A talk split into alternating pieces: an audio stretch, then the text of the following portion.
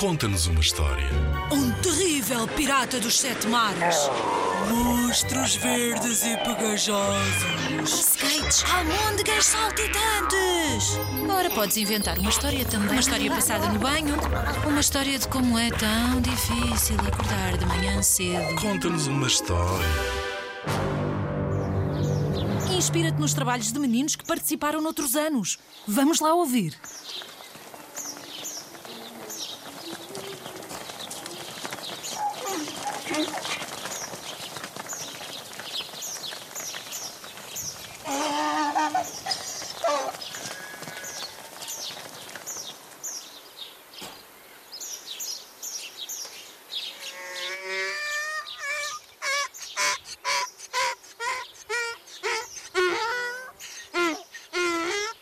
Uma vez um velho, um rapaz e um burro que resolveram ir passear até a aldeia.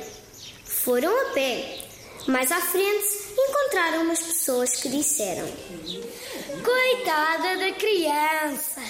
Vai a pé, podendo ir em cima do burro. E o velho disse: Só para o burro, imediatamente! O rapaz obedeceu rapidamente. Mais à frente foram criticados outra vez. Então o rapaz, que é mais forte, é que vai no burro. Coitado do velho, vai a pé desgraçado. Então o velho mandou descer o rapaz e montou ele o burro. Encontraram outro grupo de pessoas que mais uma vez os criticou. Então o velho é que vai montado. Coitado do rapaz. Então o velho mandou o rapaz subir e o rapaz subiu. Foram os dois em cima do burro. Quando iam os dois em cima do burro, ouviram outra vez as críticas. Mas o burro já é velho, não aguenta tanto peso. Ah, coitadinho, desgraçado. Depois de ouvir as críticas, o velho resolveu levar o burro às costas.